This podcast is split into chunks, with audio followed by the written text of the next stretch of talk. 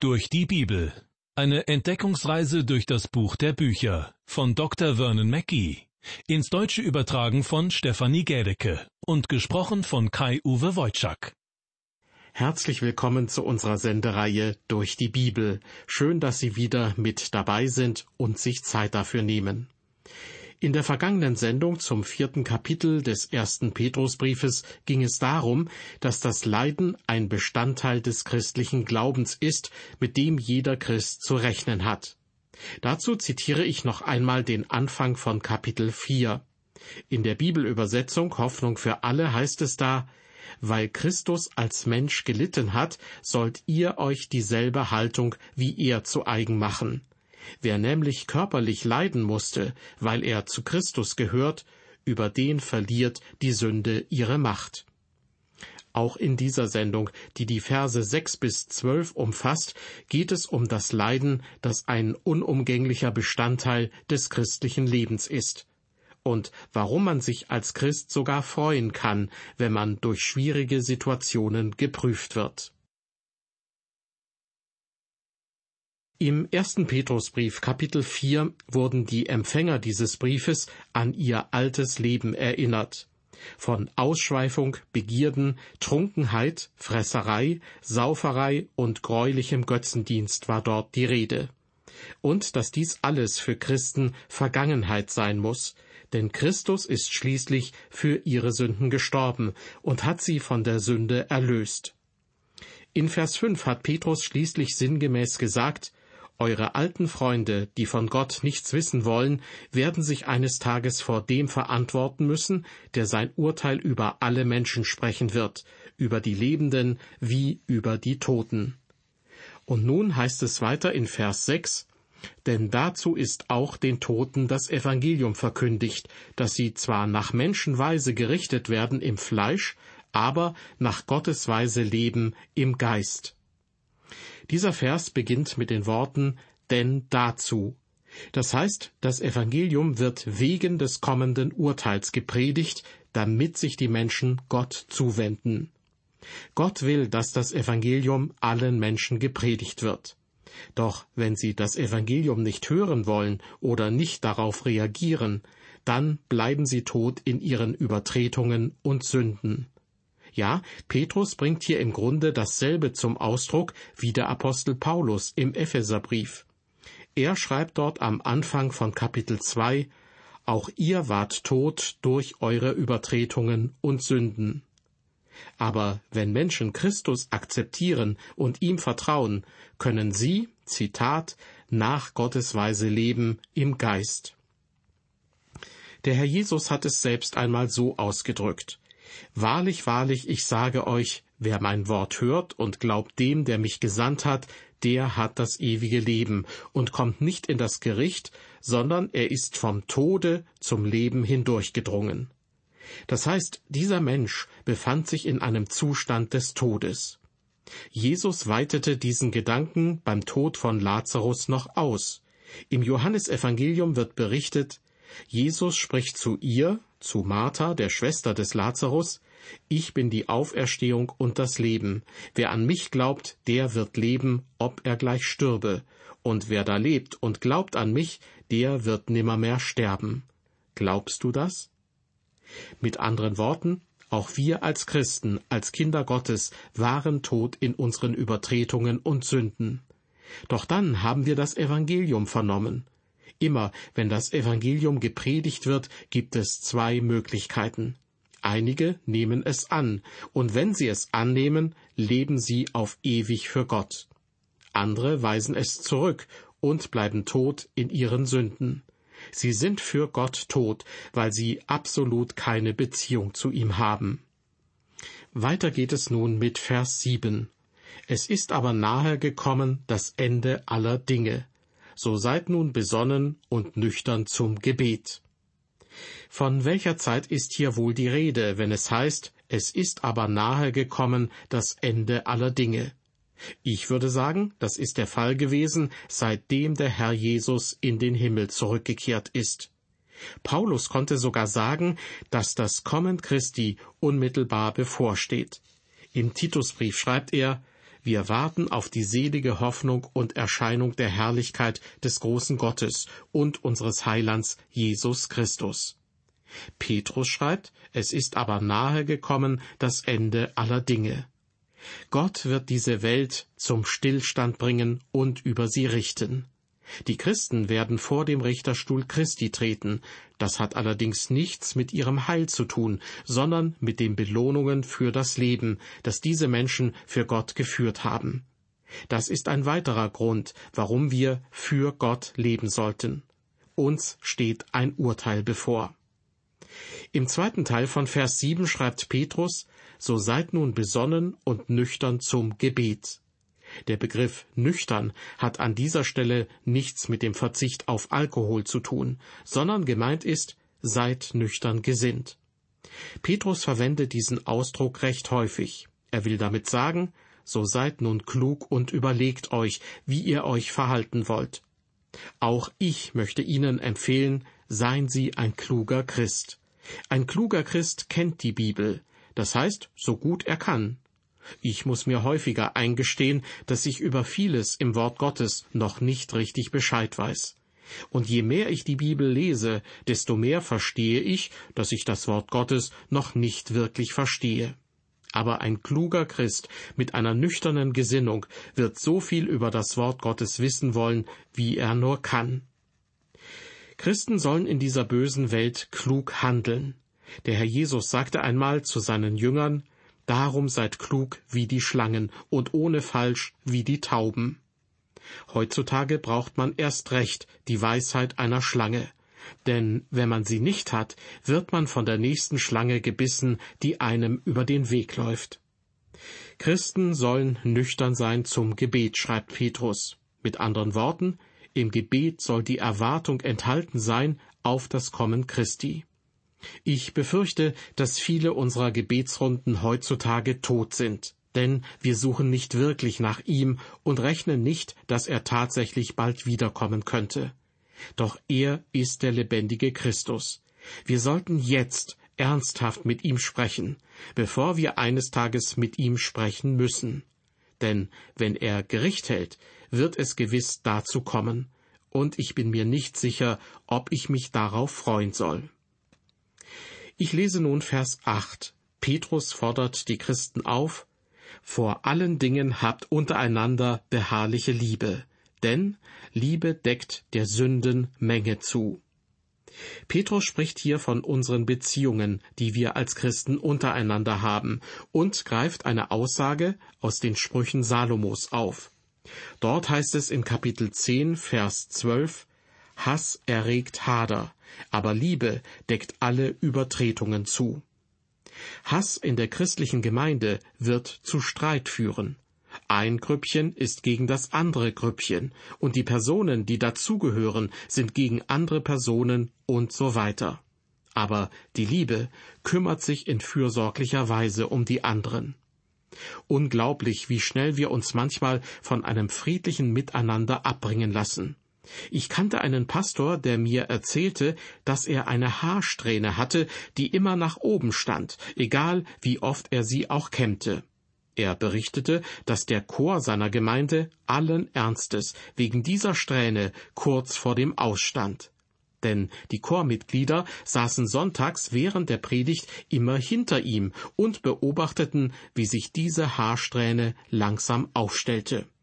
Die Aufmerksamkeit mancher Sängerinnen und Sänger galt nur noch ihr und nicht seiner Predigt, was wiederum zu Streitereien unter den Chormitgliedern führte. Jedes Mal, wenn der Pastor zum Friseur ging, ließ er die Strähne abschneiden. Das muss man sich mal vorstellen. Wenn die betreffenden Leute mehr Liebe in ihren Herzen gehabt hätten, dann wäre die Haarsträhne ganz gewiss kein Anlass zum Streiten gewesen. Weiter geht es nun mit Vers 9. Petrus schreibt, Seid gastfrei untereinander ohne Murren. Meiner Meinung nach kann sich Gastfreundschaft auch auf eine andere Art und Weise ausdrücken, als die Gäste zu Hause zu bewirten und sich dann stundenlang mit ihnen zu unterhalten. Ein Pastor zum Beispiel, der auf einer Konferenz einen Vortrag halten soll, ist sicher froh, wenn er sich zurückziehen kann. Ja, er benötigt vor allem einen Raum, wo er in Ruhe lesen und beten kann. Deshalb kann echte Gastfreundschaft auch so aussehen, dass man einem Vortragsredner ein Hotelzimmer besorgt und die Rechnung dafür bezahlt. Und wenn Sie ihn dann lediglich zu sich nach Hause zum Essen einladen, ist womöglich ihm und ihnen geholfen. Petrus schreibt ja auch, dass das Ganze ohne Murren geschehen soll. Egal, wie man seine Gastfreundschaft zeigt, es sollte mit aufrichtiger Wärme geschehen. Weiter mit Vers 10. Und dienet einander, ein jeder mit der Gabe, die er empfangen hat, als die guten Haushalter der mancherlei Gnade Gottes. Mit dem Begriff Gabe ist hier eine geistliche Gabe gemeint, und davon gibt es recht unterschiedliche.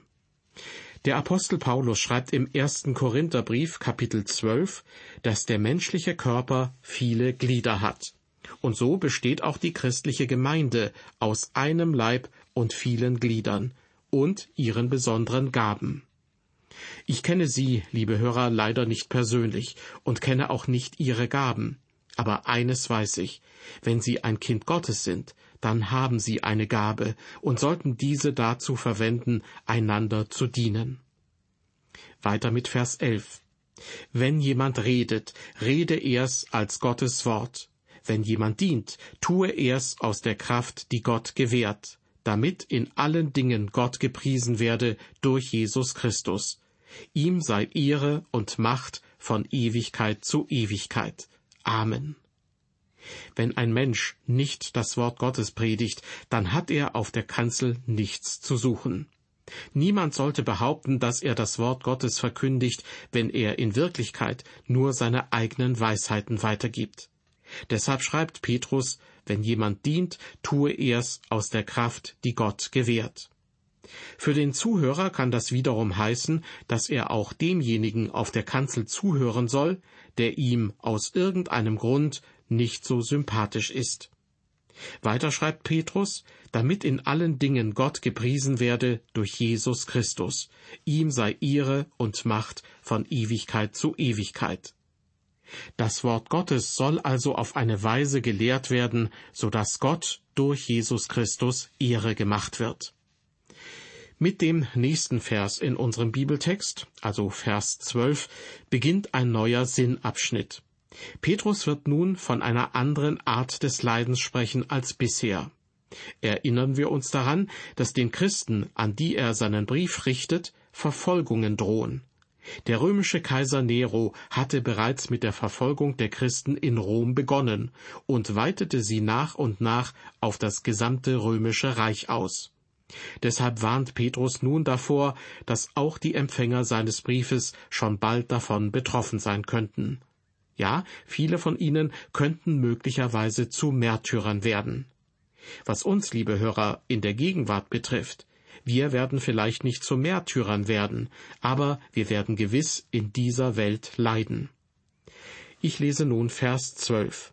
Petrus schreibt, Ihr Lieben, lasst euch durch die Hitze nicht befremden, die euch widerfährt zu eurer Versuchung, als widerführe euch etwas Seltsames. Wenn wir leiden, reagieren wir oft so, als wäre es etwas Seltsames, etwas Befremdliches, was so eigentlich nicht zu erwarten gewesen wäre. Womöglich haben wir das Gefühl, dass noch niemand vor uns jemals so sehr gelitten hat wie wir. In einer Gemeinde, in der ich einige Jahre als Pastor tätig war, besuchte ich eines Tages eine Familie, die in äußerst ärmlichen Verhältnissen lebte und in der sich ein Familienmitglied gerade das Leben genommen hatte. Warum in aller Welt muss ausgerechnet uns das passieren? wurde ich gefragt. Noch nie wurden wir von einem solchen Leid heimgesucht. Als ich mich eine halbe Stunde später von der Familie verabschiedete, brauchte ich nur die Bahngleise zu überqueren, um in einen anderen, sehr wohlhabenden Stadtteil zu gelangen.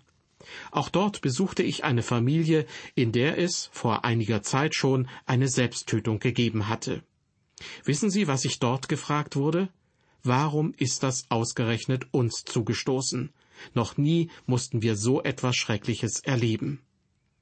Liebe Hörer, wir alle denken zuweilen, dass unser Leiden anders ist als das der anderen. natürlich viel schlimmer, und dass es nichts Vergleichbares gibt. Aber dieser Eindruck täuscht.